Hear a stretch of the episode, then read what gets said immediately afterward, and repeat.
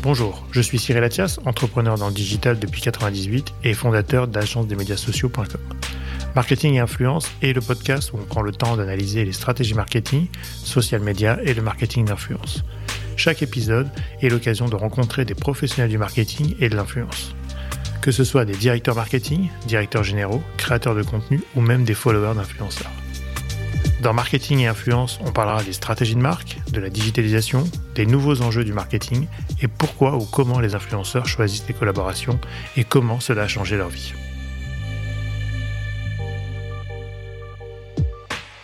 Je suis ultra convaincue par le pouvoir de l'influence. À la limite, c'est même la base de la marque. Quand je parle de tribu de cœur, je parle forcément d'influence. Donc je crois à fond, à fond au bouche à oreille, au marketing d'influence. Et l'enjeu, c'est comment on le fait à grande échelle en gardant de l'authenticité. Ce podcast vous est présenté par agence l'atelier expert en social media et marketing d'influence. Entrepreneur du digital, anthropologiste du parcours client, Rachel a évolué dans les plus belles maisons depuis son premier stage effectué chez Alain Flelot, chez qui elle reviendra très récemment en tant que présidente non exécutive du conseil d'administration. Elle siège également au conseil d'administration du groupe Pierre Fabre. Rachel a eu une longue et belle carrière chez LVMH en prenant la direction générale du marketing et de l'e-commerce de Sephora de 2005 à 2015, puis comme présidente de la maison de joaillerie Fred. Ensuite, Rachel fut nommée présidente directrice générale de la marque de maquillage Make Up Forever en 2017, qu'elle quittera en 2019, pour se lancer dans l'aventure de l'entrepreneuriat en créant la maison Talisman By, lancée en août 2021.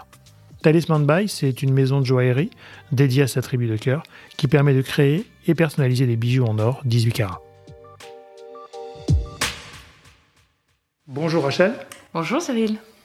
Avant de rentrer dans la stratégie marketing de Talisman By, j'aimerais que tu nous expliques qu'est-ce qu'a fait ton parcours professionnel de façon très courte, mais entre les clients, les rencontres et ton parcours euh, en, en marketing. Alors je crois que si je devais résumer ma carrière, je dirais que euh, j'ai une colonne vertébrale qui est le client et je dis souvent que je suis une monomaniaque du client. Je crois que c'est ce qui m'a guidée euh, dans toute ma carrière et quelles que soient les industries dans lesquelles j'ai eu l'occasion de travailler, donc euh, que ce soit dans l'optique, dans l'hôtellerie ou, ou dans le luxe. Voilà, j'ai toujours eu cette préoccupation de l'expérience client, l'émotion du client et voilà. Donc ça c'est un peu mon mon obsession. Très bien. Du coup, comment est-ce qu'on passe d'une grande maison à euh, une start-up, entrepreneur? Est-ce que le, passage des deux maisons est facile ou le cheminement aussi, comment ça s'est passé pour toi? Alors en fait, moi je pense que euh, j'ai toute ma carrière, euh, et, notamment sur, sur les derniers postes de, de, de, présidente de maison, gérer les entreprises comme si c'était mes entreprises et mon argent, et donc avec cette vraie vocation euh, entrepreneuriale, donc intrapreneuriale en l'occurrence, mais mais avec vraiment ce, en fait cette implication euh, de, toutes les heures. Donc est-ce que euh, ça change colossalement sur ce, ce, ce point-là, je trouve pas en fait. Donc finalement, c'est assez facile parce que c'est la même passion. Euh, J'ai adoré mes années dans les grands groupes et j'adore mon, mon, aventure aujourd'hui. Euh, après, c'est sûr que c'est pas, pas, les mêmes tailles d'équipe, pas les mêmes moyens, pas les mêmes vitesses, euh, mais en tout cas, c'est cette même passion. Après, comment on prend la décision, si c'est si ça aussi euh, la question, bah, je pense que ça fait euh, moi, ça fait plus de dix ans que euh, je m'entendais dire, euh, quand je discutais, euh, que ce soit avec des chasseurs de tête, avec des amis, etc., que je m'étais fait positivement piéger par un système. quand on est présidente de maison chez LVMH, on peut difficilement rêver mieux. Et donc, du coup, bah, vous avez un salaire, un statut, des moyens, des équipes, des projets. Et c'est extraordinaire. Donc voilà, et, en même temps, j'avais cette fibre entrepreneur et je me disais bon, euh, est-ce que j'y arriverai un jour? Et puis, euh, et puis, bah, en, 2019, j'ai décidé euh, de, franchir ce pas, de, en me disant que si je le faisais pas maintenant, je le ferais jamais, et que bah, voilà, professionnellement, j'avais envie de tenter cette aventure d'être réellement entrepreneur, de monter une boîte ou d'en racheter une. C'était pas très clair dans ma tête quelle, quelle serait la la, voix et c'est plutôt le Covid qui a fait qui, a, écrit la suite quoi. Mais en tout cas, euh, non, non c'était euh, habité par cette passion d'un PNL, de projet, de d'imaginer ce qu'on pouvait faire, de définir une stratégie et de l'implémenter. Bon, d'être entrepreneur au quotidien et voilà. Donc le passage, il n'est pas difficile, c'est la décision qui est plus compliquée à prendre parce que parce que évidemment j'ai été très très heureuse dans, dans, le groupe LVMH, donc ça n'a pas été une une, décision facile, euh, mais une fois que la décision euh, a été prise, euh, bah, ça a été très très naturel. Et, et je dirais que je, je voilà, pour moi c'est une continuité. Mon expérience dans le dans l'hôtellerie, euh, dans le groupe Accor euh, et dans le tourisme. Je crois que j'ai appris beaucoup euh, sur l'expérience client, sur l'immatériel. Il est sûr que quand on travaille dans l'hospitality, on va pas dire aux gens venez dans cet hôtel, on va vous donner un lit, un oreiller, une couette quoi. Euh, on essaie de raconter quelque chose avec beaucoup plus d'émotion, ce qui m'a beaucoup servi ensuite chez Sephora, où on a inventé cette expérience client, euh, euh, et, cette aventure a été géniale. et puis, bien sûr, c'est la quintessence du luxe, en fait, de, vendre au-delà d'un produit, de vendre une expérience. Très bien. Aujourd'hui, qu'est-ce que Talisman Buy va apporter au monde de la joaillerie? Choses qui ne se font peut-être pas aujourd'hui dans le secteur, que tu vas vouloir apporter, j'imagine. Euh, comment tu vois la position de Talisman Bail dans ce monde très euh, organisé, très conservateur aussi peut-être, d'une certaine manière? Alors, je, vais... Je vais repartir du client comme à, comme à mon habitude en fait, en disant que finalement, euh, moi c'est en écoutant les clients, en écoutant les aspirations ou les envies que j'ai réfléchi à Talisman Bail avec plusieurs choses. D'abord, c'est le seul produit, en tout cas personnellement, que j'ai identifié où quand tu parles avec les gens, euh, ils savent toujours te dire quelle est l'histoire de leur bijou, qui leur a offert, quand, quel était l'état d'esprit dans lequel euh, ils l'ont reçu ou ils l'ont offert, etc. Et donc, c'est quand même une matière émotionnelle qui est incroyable, puisque finalement, un bijou, ça encapsule une histoire, une émotion, un moment. Et donc ça, c'est merveilleux pour quelqu'un comme moi qui suis passionné par euh, euh, l'expérience des gens. Donc j'avais ça en, fil directeur et quand j'étais présidente de Fred, j'avais déjà fait ce constat que c'était extraordinaire cet univers euh, de par cette émotion. Ensuite, je me suis dit, j'ai toujours cru beaucoup, je suis quelqu'un, comme tu le sais, très, voilà, très centré sur le client et sur l'expérience et sur la personnalisation, et donc je crois beaucoup à la personnalisation. Euh, et la personnalisation d'un bijou, finalement, c'est même le béaba de la joaillerie, puisque historiquement, ça servait aussi à, avoir un symbole, un signe euh, finalement reconnaissable. La réalité, c'est qu'aujourd'hui, si tu veux faire personnaliser un bijou, une collection de bijoux, faut avoir beaucoup, beaucoup, beaucoup de moyens. Euh, c'est pas quelque chose qui est facilement accessible. Donc ça, ça a été un vrai premier postulat en me disant je voudrais trouver une façon, euh, donc ça a des contraintes industrielles dont on pourra reparler, mais de, de, de, proposer aux clients de personnaliser un bijou de façon à ce que ce soit vraiment quelque chose qu'ils ont choisi et que l'histoire de leur bijou aille jusqu'à la conception, finalement, la matérialisation de euh, comment ils ont voulu encapsuler cette émotion. Donc ça, ça a été vraiment euh, quelque chose, de, un premier pilier. Le deuxième pilier, et comme c'est une marque qui est née euh, dans, le premier confinement, en tout cas dont l'idée est née dans le premier confinement, euh, je pense que ça y, a, ça y a fait beaucoup puisque j'ai réfléchi au concept de tribu de cœur, où je me disais, là aussi, dans la joaillerie plutôt traditionnelle, on va pas se mentir, c'est un homme qui offre à une femme, éventuellement depuis quelque temps une femme qui s'offre à elle-même. mais donc c'est quand même un, rapport assez individualiste. Euh, c'est toujours une jolie émotion, mais c'est rarement quelque chose de partagé. Et donc moi j'ai eu envie de proposer une joaillerie qu'on partage en fait, qu'on partage avec la personne qu'on aime, partage avec les gens qu'on aime. Euh, ça peut être euh, dans son couple, ça peut être avec des amis, on peut se avec sa famille. Il y a plein de façons finalement de, de, porter les siens. Alors ça peut être une transmission. Et en fait, ce que, ce que pour moi, le, le, mot tribu de cœur, finalement, il encapsule beaucoup de choses. Euh, ça peut être, bah, pour nos 40 ans, on décide tous de se faire euh, un bracelet commun avec un blason sur lequel on écrit un symbole, on grave un symbole qui est notre histoire ou peut-être chacun choisit un style différent parce qu'il a un style différent, un budget différent, etc. Ça peut être aussi euh, un, un, bijou porté en mémoire de quelqu'un. Euh, donc euh, voilà, euh, des petits enfants qui portent un bijou en mémoire de, de, de leurs grands-parents, et on va aller jusqu'à très loin puisqu'on va proposer aussi euh, de remonter des pierres de famille euh, et donc de permettre de finalement faire revivre une histoire de, de quelqu'un qui nous est très cher euh, pour en faire un nouveau, un nouveau bijou. Et donc le, le, le deuxième pilier de Talisman Bail, c'était vraiment cette, cette tribu de cœur. Donc le premier, la personnalisation, le deuxième, la tribu de cœur. Et après, on on peut pas créer une marque en, en 2021 et pas se dire qu'est-ce qu'on fait et comment on traite le sujet euh, des co-responsabilités.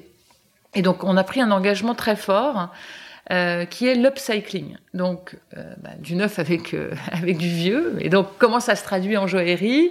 Euh, bah, Ça se traduit par de l'or recyclé, par des, des, des éclats de pierre, par des pierres qui dorment dans des stocks chez nos fournisseurs depuis plus de trois ans, par des, des chutes de cuir. Donc, à chaque fois, on est vraiment dans cette démarche engagée d'essayer au maximum euh, d'utiliser des choses déjà existantes. Euh, et on parlait de pierre de famille, ça va avec. Euh, moi, je dis souvent que la plus grande mine de diamants, en fait, elle est probablement dans les coffres en Europe. Avec les bijoux des grands-parents ou des grandes-tantes qui dorment sur une bague un peu vieillotte que personne ne mettra.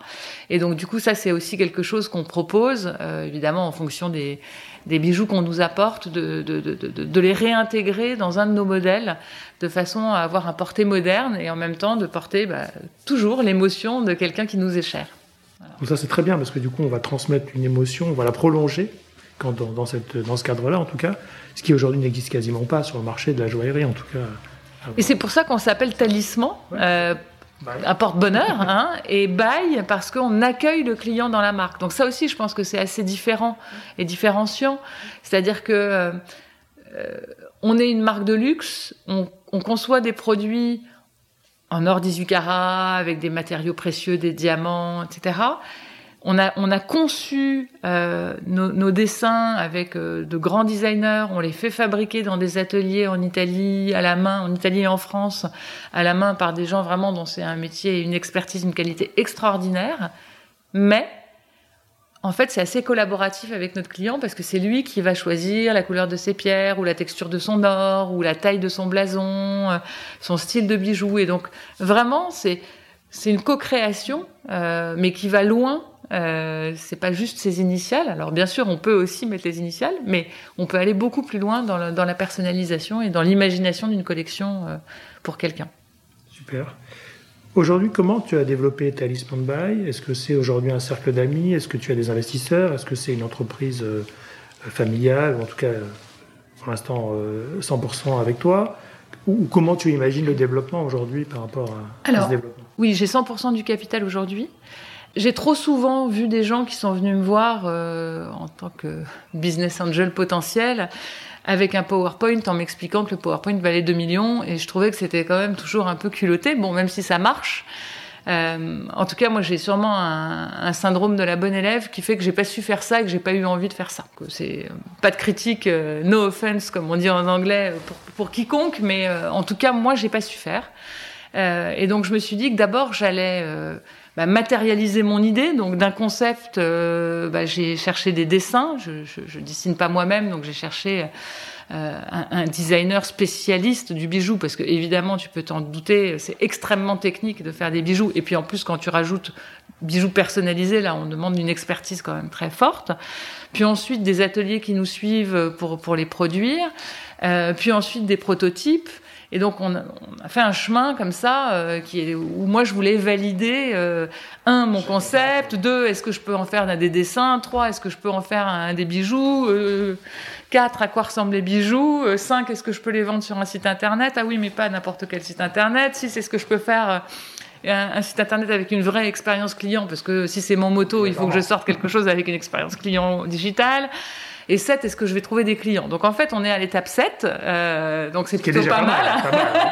on ne s'est pas arrêté pour l'instant. Ouais, ouais, ouais, puisque en fait, comme hein. je disais, c'est premier confinement, l'idée. Et on a sorti, ce qui est hyper rapide, hein, on a sorti euh, la marque et le site internet en août 2021.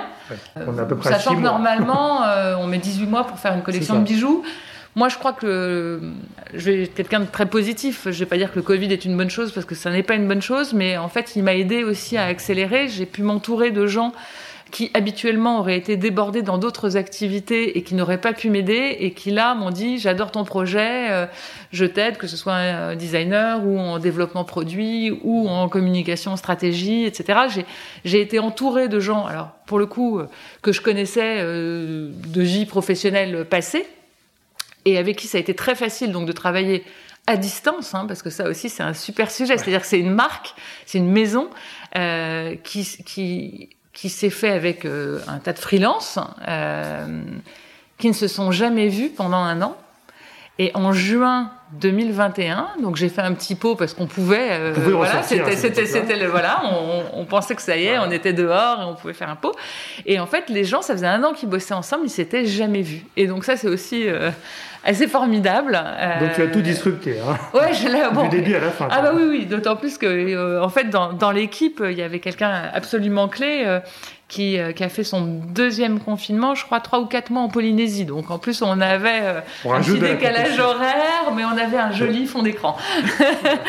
mais voilà, non, en tout cas, pour répondre à ta question, c'est vrai que euh, pour l'instant, j'ai 100% du capital parce que je voulais, je voulais faire ça. Donc là, on est en train de vivre notre premier Noël, donc évidemment, c'est un peu tôt pour, pour parler, mais je crois vraiment que on a fait ces étapes. C'est quoi le futur de développement? Je pense que je vais ouvrir un petit peu mon capital en, en mode love money, friends and family, et, et, voilà, avec un certain nombre de gens qui, qui gentiment euh, me font confiance et m'ont proposé d'investir. J'ai pas du tout cherché, je suis pas, je, voilà, j'ai, pas consacré beaucoup de temps euh, à ça, mais donc je pense que dans un premier temps, c'est c'est une petite levée de façon à pouvoir vraiment accélérer maintenant qu'on a tous les voyants ouverts. Euh, il faut, faut, faut pas, faut pas, faut pas s'endormir. Quoi. Faut, faut continuer dans l'accélération. Voilà, faut continuer dans l'accélération. Donc, euh, donc voilà. Et, et, après, en termes de, de développement, donc on, par euh, on va dire par connaissance et par facilité, on a commencé sur le marché français, on, on, on livre évidemment toute l'Union européenne, euh, et puis ben, ensuite on, voilà, on, connaît, on connaît, on connaît où sont euh, les acheteurs euh, de luxe et de joaillerie et, de digital et de online. Donc euh, voilà. Du coup, tu imagines quand même des boutiques, des corners physiquement ou des showrooms, des choses comme aujourd'hui, on est dans ton showroom, hein, on, ne l'a pas précisé, mais ce sont des choses aussi un peu confidentielles. Donc là, on reçoit plutôt les, gens que tu connais aussi, parce que c'est intime comme, endroit. Est-ce que c'est peut-être une piste de développement? C'est complètement une piste de développement. alors, en fait, comme toutes les DNVB, je pense que c'est important d'être digital. On est du digital, on a la culture du digital. Euh, néanmoins, en fait, et tu le sais, moi je suis une femme du multicanal, c'est-à-dire je crois à la puissance du multicanal. Je ne crois pas au digital only, je crois pas plus au, au, retail only, et donc c'est vraiment plutôt la façon dont on va pouvoir développer une expérience qui passe du digital au physique, du physique au digital, euh, et on, en reparlera sur l'influence, mais c'est vraiment dans la globalité que je conçois les choses. Donc évidemment, dans mon modèle dans ce que j'ai en tête, euh, il y a un showroom atelier, qui est plutôt un atelier en fait, euh, où j'aimerais que les gens puissent venir voir le bijou se fabriquer, puisque je pense que quand on a un savoir-faire, c'est quelque chose qu'on a envie de partager et de montrer, où les clients pourraient venir signer leur bijou, peut-être même le terminer. Euh, donc c'est complètement ce que j'ai en tête. Et très honnêtement, j'attends que le Covid soit passé parce que malheureusement, enfin, et même si euh, les aides de l'État sont formidables, quand tu fais zéro de chiffre d'affaires, euh, bah, tu as zéro. Donc c'est trop risqué pour une, pour une marque naissante. mais c'est complètement en projet. C'est-à-dire que voilà, c'est dans mon modèle, je fais ça et, à la limite, le, le démarrage est moins physique que je ne le pensais euh, du fait du Covid. Voilà. C'est circonstanciel. Absolument, absolument. Stratégiquement parlant, on, est bien sur quelque chose de multicanal, euh, euh, avec plusieurs formes de distribution. voilà. Super. Passons sur une partie un peu plus euh, communication ou marketing. Évidemment, tu as connu les réseaux sociaux et l'importance que ça peut avoir dans des grandes maisons.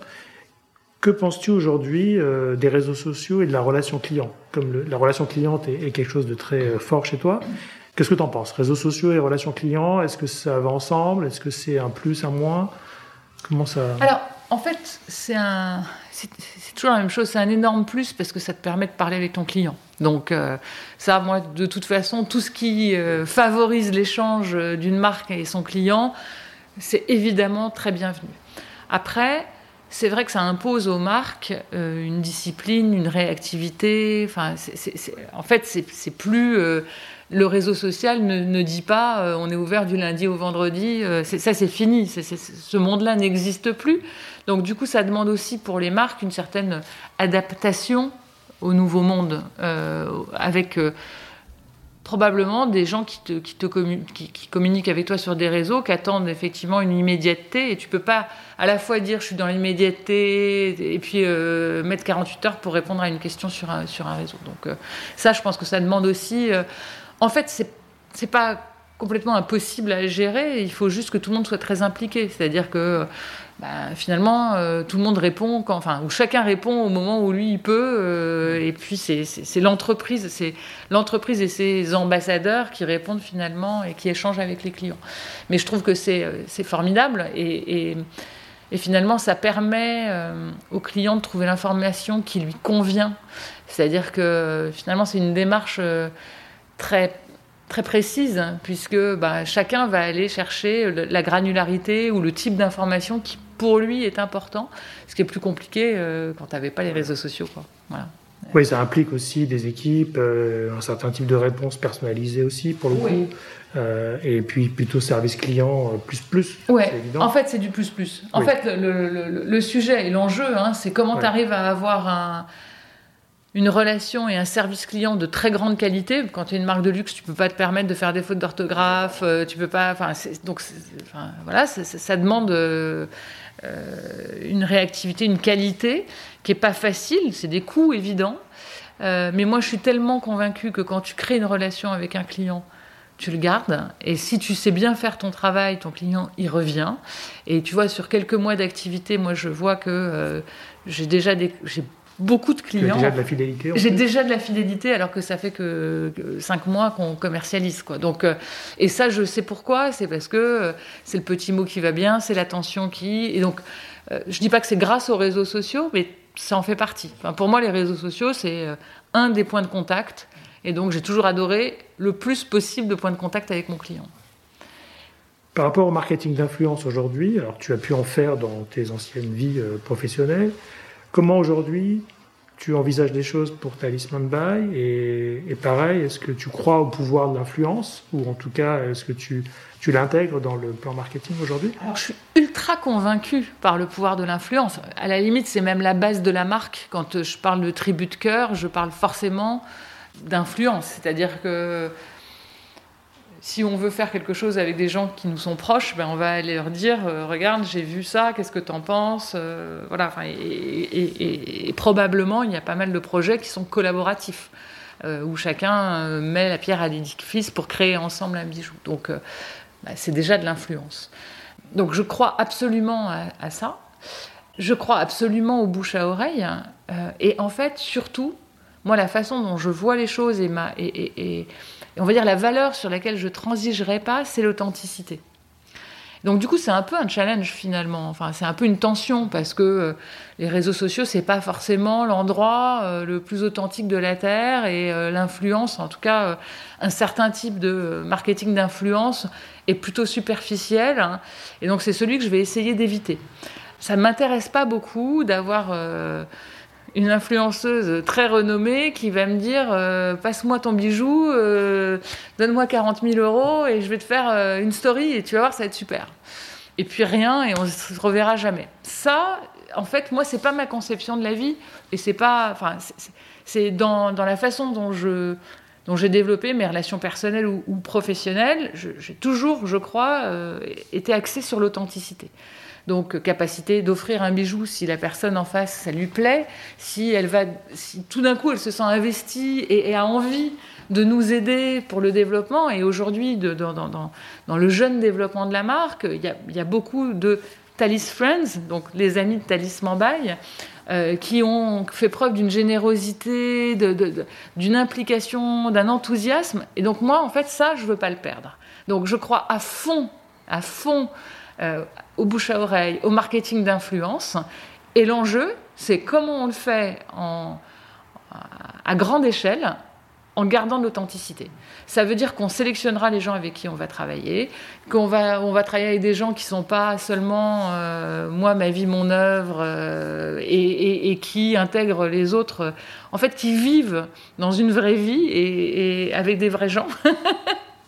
Pardon de, tu prêches un d'être caricatural, mais, mais, euh, mais voilà. Donc pour moi, ça c'est. Oui, si le marketing de l'influence, ça peut être ça mais c'est que ça, à la limite, que j'ai envie de faire. Voilà. C'est vrai que tu as raison de préciser qu'il y a deux mondes dans l'influence. Hein. Il y a le monde des médias, je dirais, tous ceux qui sont très populaires, mm. qui aujourd'hui ont une vie euh, par procuration ou qui vivent euh, pour les réseaux sociaux. Puis il y a des vrais gens qui vivent et qui ont une autorité, qui ont une écoute, une audience, euh, et qui du coup peuvent être, à mon avis, plus forts en prescription, dont on va suivre les avis, dont on va suivre les recommandations. Donc ça, c'est important.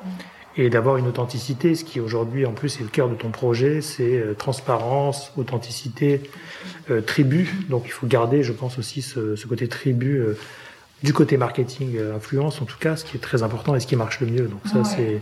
Et, et, ouais, mais vraiment c'est ça. C'est-à-dire que pour moi, je, je, je, je... Et, quel que soit le type de client, parce que on a aussi des clients entreprises euh, et donc du coup ça c'est aussi une tribu. On a, enfin, on va pouvoir faire plein de choses. On peut même customiser des pages euh, du site web pour, pour, pour, pour vraiment euh, répondre à cette curation, c'est-à-dire que ces gens, ils ont le droit d'aimer des choses en particulier et de le choisir pour leur audience, etc. Donc il y a plein de discussions qu'on peut avoir et moi je trouve que c'est passionnant. Enfin, honnêtement, je pensais pas que ce projet euh, intellectuellement m'amènerait euh, à apprendre autant de choses, euh, parce que quand finalement tu, tu dis que tu personnalises, bah, tu rentres dans le monde des symboles, des signes, tu rentres dans l'histoire, tu rentres... Enfin, il y a, une tonne de dimensions, et où on est dans du marketing d'influence, mais on est vraiment au cœur aussi du marketing one-to-one ou, one-to-few. Euh, mais, mais, et donc du coup, avec des personnages, comme on dit. Et, moi, moi, si tu me dis c'est qui ton persona, mais j'en ai pas un, c'est impossible. En fait, ce que je dis, c'est que c'est euh, la marque de mes clients. Donc, euh, je vais avoir des gens euh, qui vont être intéressés par des bijoux mère-fille à la naissance d'un enfant, d'autres qui vont être intéressés par graver un symbole qui leur, qui leur remémore un voyage, un troisième qui va faire remonter les pierres des grands-mères pour que tous les, tous les enfants aient quelque chose en souvenir d'eux. Enfin, c'est hyper varié. Et donc, du coup, pour moi, il n'y a pas un stéréotype de client ni un marketing euh, type. Et donc, c'est ça qui est à la fois passionnant et fatigant parce que c'est sans fin au final. Euh, mais moi, j'ai complètement confiance en mes clients. Euh, pour que justement ils m'aident à développer ce, rayonnement de la marque en fonction de ce qui pour eux est, quelque chose de fondamental et intéressant. Du coup, est-ce que tu envisages de, comment dire, de, faire de tes clients des premiers clients, des premiers ambassadeurs, qui eux-mêmes vont peut-être jouer un rôle dans la distribution ou dans le, le, faire savoir oui. à leur communauté, à leur famille, euh, oui. online ou pas oui. d'ailleurs. Oui, c'est pas une nécessité, c'est pas une obligation, mais euh, en fait, je pense que dans la discussion euh, avec les clients, il y en a qui seront intéressés pour, pour ça, d'autres pas du tout, et donc ceux qui, qui voudront le faire et qui le font sont plus que bienvenus et et c'est avec eux qu'on construira tout ça, oui. Super. Alors, penses-tu que le, Covid est une, opportunité pour les maisons de luxe? J'ai entendu une interview d'LVMH qui disait que le online devrait représenter à terme à peu près 25% de leur chiffre d'affaires, ce qui n'est pas le cas aujourd'hui, euh, en tout cas pour certaines maisons. Penses-tu que le digital, ou en tout cas cette façon d'adresser les clients, soit une réelle opportunité pour les marques euh, de luxe? Je pense que c'est un véritable accélérateur. C'est-à-dire que je pense que le Covid a accéléré cette transformation digitale dont tout le monde parle depuis des années. Là, finalement, on s'est retrouvé dans une situation où, bah, si on voulait vendre ou si on voulait acheter, c'est-à-dire, euh, les, marques et clients avaient la même problématique de dire ah. Bah finalement, euh, il faut que ça soit sur le digital, on ne peut pas faire autrement. Donc ça ça, ça, ça, a accéléré vraiment les choses. Donc c'est probablement une opportunité. après, quand tu une marque, euh, quand tu crées une marque, que tu la crées en physique, en digital, faut créer la marque. Donc euh, c'est pas non plus aussi, euh, enfin c'est pas immédiat. je veux dire que ça se construit et donc du coup oui c'est une opportunité pour des marques installées, c'est une opportunité pour des nouvelles marques parce que ça fait moins peur aux clients et je pense que ce qui a été un frein longtemps, en tout cas en, France, de dire oh là là, acheter cher en ligne, est-ce que je peux, est-ce qu'on va pas me pirater, est-ce que, enfin tous les freins conso. Euh, bah, finalement ont été un peu levés et, euh, et même, euh, on va dire, encore aujourd'hui, dans cette période-là, bah, finalement, on se dit que peut-être commander en ligne plutôt qu'aller faire des courses. Voilà. Donc, il y a, un public qui, je pense, en fait, il y avait un public déjà conquis. Et puis, il y a un public qui, qui s'est dit, bah, en fait, c'est possible. Et je ne crois pas qu'on switch complètement euh, du physique au, digital. Euh, je pense que ça se complète en fait. Euh, et que du coup, c'est selon les moments, selon les envies. Mais je pense que oui, je pense que ça aurait été une bonne chose pour, pour le commerce et surtout un commerce plus impliquant. On voit beaucoup de marques aujourd'hui tester un petit peu ce qu'on va appeler le live shopping, mm. c'est-à-dire une mm. expérience mm. vidéo sur une plateforme où je vais présenter des nouveautés, avoir des experts de la marque, avoir euh, éventuellement une promotion associée à, ce live shopping.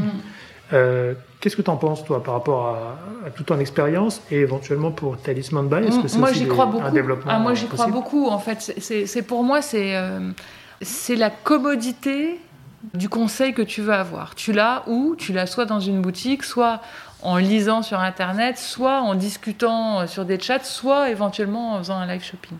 Donc moi, je crois complètement à ça. Euh, sur le site, on a déjà intégré, c'est pas du live shopping, mais c'est des rendez-vous Zoom. Donc en fait, pour les clients qui euh, souhaitent avoir euh, une, discussion avec nous, être conseillés sur leurs bijoux, etc., on, fait déjà tous ces rendez-vous, voilà, en prise de rendez-vous.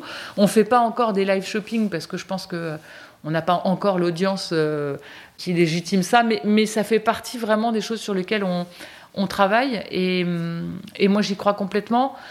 Surtout si on garde cette obsession de qu'est-ce que ça va apporter à mon client. C'est-à-dire je ne crois pas que juste dire je te raconte ce qu'est la marque, je te montre mon produit et je te fais un prix, ça suffise. Moi en tout cas je voudrais le construire avec si je fais un live shopping, ça va être de euh, une information, je ne sais pas, sur euh, l'histoire des blasons, sur euh, les pierres, sur la gémologie. C'est toujours, moi j'ai toujours cette préoccupation de que le client ressorte de cet échange avec quelque chose en plus. Ouais. Tout à fait. Donc c'est complémentaire à un circuit classique Internet euh, ou bouche-oreille. Complètement. je suis assez d'accord avec toi. Hein. C'est des choses qui sont aujourd'hui très palpables aussi, où on a enlevé les freins, qui étaient plutôt très forts au début. Euh, je prends l'exemple de la Chine, qui est, l'exemple souvent cité sur ce sujet-là, mais qui est un monde à part, une culture à part, etc. Mais c'est vrai que ça fonctionne extrêmement bien. Euh, donc je te rejoins dans ce côté un peu client, conseil et service qu'on peut apporter euh, multiplateforme et, à n'importe quel moment. C'est des choses importantes. Euh, Aujourd'hui, pareil dans ce développement, euh, le shopping by tribu, est-ce que demain, on peut imaginer que des clients, des prospects, puissent avoir leur propre showroom chez eux, talisman buy, ou des choses comme ça, qu'on peut répliquer un petit peu dans, parce que je pense que c'est un mode de vente aussi un petit peu direct, ou un petit peu euh, entre soi. Est-ce que c'est. Euh, je pense que, c'est. Je pense, ouais, ouais, c'est complètement des choses sur lesquelles on, on est en train de travailler. Et après, il faut trouver le, bon mode de fonctionnement parce qu'on est sur des bijoux. enfin, c'est coûteux, on va dire que la marchandise, le stock, etc. C'est quand même déjà des, choses avec. Il y a quelques freins à lever, mais, euh, mais c'est complètement euh, des choses sur lesquelles euh, on veut travailler. Et, en attendant ça, en attendant le physique, je ne sais pas si tu as pu voir sur le site, on a, on a mis une app qui s'appelle Squadid, qui permet d'échanger avec sa tribu déjà sur les bijoux. Et en fait, on fait un peu un shopping collaboratif et où donc euh, tu peux dire est-ce que tu préfères euh, le collier sur chaîne euh, en malachite ou est-ce que finalement on le prendrait pas plutôt en or Et donc où on, on a fait sur le site un espace de discussion qui ne nous appartient pas mais qui appartient à nos clients. Donc c'est complètement cette logique en fait. Ouais, c'est complètement dans le. oui, ouais, ouais. Super. quelles sont pour toi les alors les prochaines phases On en a parlé. Euh, à peu près, mais quel est le gros chantier, sujet de développement pour la marque? Est-ce que ça va être euh, la ligne de produits? Est-ce que ça va être euh, la marque? Est-ce que ça va être... Je, pense que c'est... Alors, je suis très à l'aise sur la ligne de produits. Enfin, je pense qu'aujourd'hui, on est prêt. et donc, l'enjeu majeur, c'est le développement de la notoriété et de facto des ventes.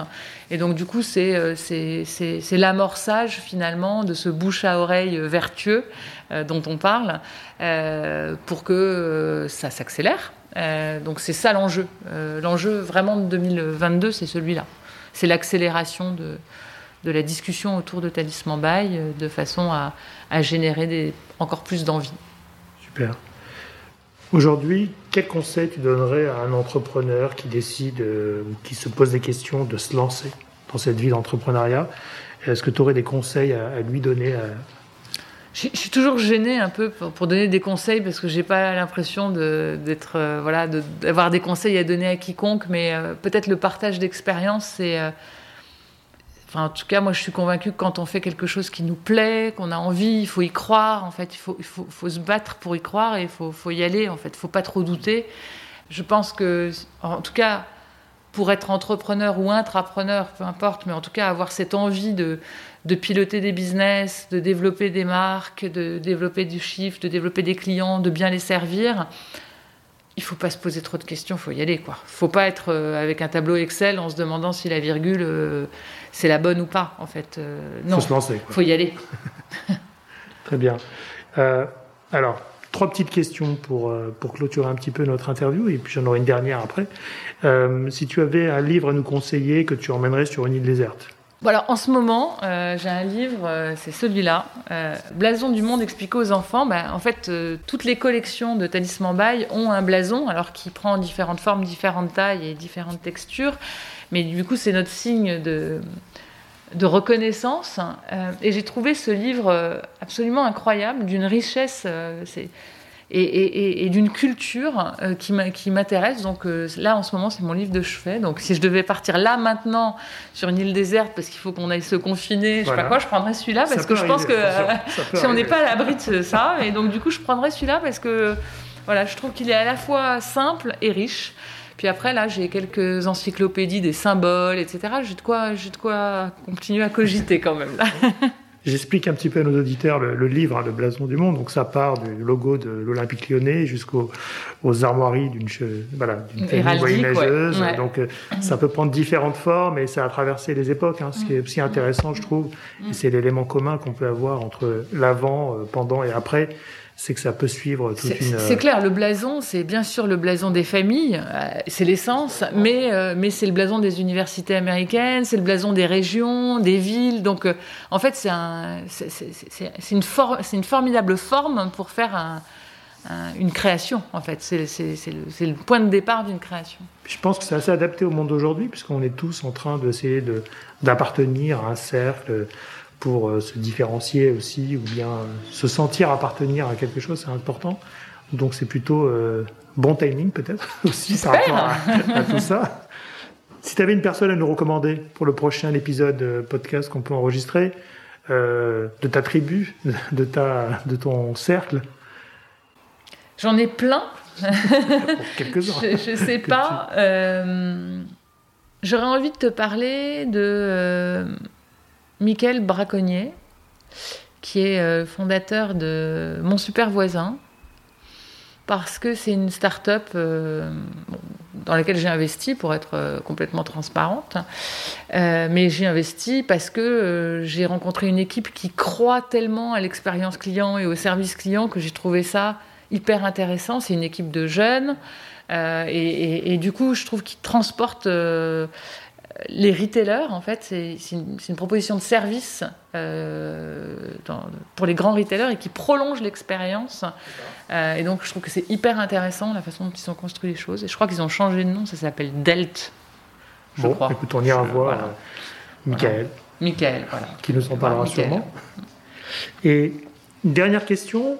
Alors, tu as switché du monde entreprise à entrepreneuriat, mais tu as quand même gardé à travers ton actualité un pied dans ce monde des, des, grandes maisons, puisque tu es président du conseil d'administration d'Alain Flelou, alors non exécutive, mais est-ce que ça te permet de garder un lien dans les grosses structures et de pouvoir apporter, alors évidemment, tout ton, ton savoir et ton expérience, mais ça te permet peut-être aussi de, de garder un, un, un, pied dans ce monde-là? Oui, tu, tu alors c'est vrai que donc j'ai des mandats d'administratrice euh, chez Afflelou, tu en parlais en, présidente non exécutive, également chez Pierre Fabre euh, en comité stratégique et conseil d'administration. Euh, j'adore ça parce que je trouve que c'est une bonne façon de de garder un cap euh, d'entreprise euh, avec des problématiques de grosses entreprises, entre guillemets, euh, et donc du coup de transformation, de people, d'international, de produits, etc., et qui, du coup bah, me permettent, je pense, de garder toujours une perspective. et ça, je crois que c'est important, parce que probablement le risque quand on est entrepreneur, c'est d'être dans une machine à laver et de jamais réussir à à, faire un, pas euh, et regarder ce qu'on est en train de faire. Donc euh, moi, je trouve que c'est euh, extrêmement stimulant intellectuellement d'abord d'avoir des problématiques autres. je ne crois pas qu'on puisse faire une monter une entreprise et avoir un rôle opérationnel. Ça, je n'y crois pas. En revanche, un rôle non opérationnel où finalement vous apportez que vous savez faire. Donc, euh, moi, c'est vrai qu'aujourd'hui, euh, c'est sur la transformation digitale, sur l'expérience client, etc. Donc, ça permet de réfléchir avec des, armes que j'ai que, j'ai collectées au fur et à mesure de mes années professionnelles. Et donc, je trouve que c'est euh, c'est vraiment très vitalisant, très intéressant.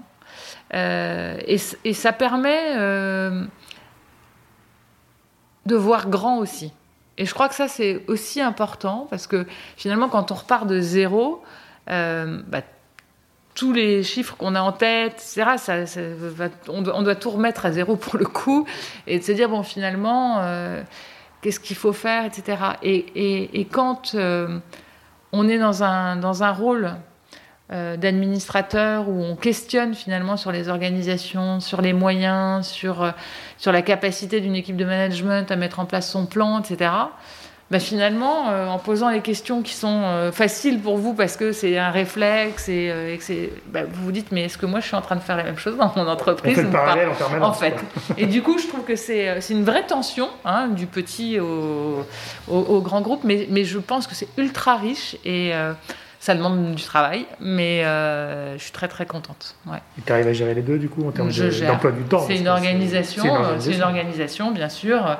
Euh, probablement, j'ai embauché des gens chez Talisman un petit peu plus que euh, ce que ce que ce que ce qu'on aurait pu faire, mais pour justement moi me libérer un petit peu plus de temps mais j'arrive à gérer, oui. Et puis moi, je suis passionnée par ce que je fais, quel que soit. Enfin, je prends jamais rien euh, qui ne me passionne pas. Donc en fait, c'est pas très coûteux d'y passer du temps parce que euh, bah, c'est une grande satisfaction toujours d'y réfléchir.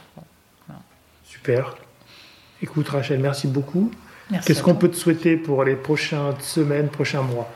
Quelque chose de que le, que, que, que, le bouche à oreille, que le marketing de l'influence authentique s'emballe hein, et que et qu'il s'amplifie tellement que on, soit là dans, dans, un an en se demandant, enfin que je te dise dans un an, écoute, je suis désolée, demain c'est Noël, je peux pas te parler, je te rappelle. bon, ceci dit, euh, voilà, non, vraiment, euh, c'est ça, c'est une accélération euh, très rapide. J'y crois. Après, en fait, moi, j'ai aucun doute sur j'ai aucun doute sur le fait que ça va se développer. Euh, l'interrogation que j'ai en, en, tant que chef d'entreprise, c'est la vitesse. Et donc, du coup, quand tu me questionnes sur qu'est-ce qu'on peut te souhaiter, bah, c'est la vitesse. C'est que ça continue. Voilà, c'est que ça continue sur cette lancée qui, qui franchement a été euh, positivement surprenante pour euh, les premiers mois. Quoi. Donc on s'attendait pas à autant. On est hyper content et donc du coup, bah, finalement, on, rêve de pouvoir euh, aller encore plus vite et encore plus haut. voilà. Super. Merci beaucoup, Rachel. Merci à toi, infiniment. Et à très bientôt. À très bientôt. Merci à toutes et à tous d'avoir écouté cet épisode. J'espère que l'émission vous a plu, inspiré ou diverti. Si c'est le cas, n'hésitez pas à le partager avec vos proches, votre réseau, laisser un commentaire et mettre une note sur les plateformes d'écoute. Vous pouvez me contacter sur LinkedIn en tapant Cyril Latias ou m'envoyer un message sur podcast.marketinginfluence.fr. À bientôt!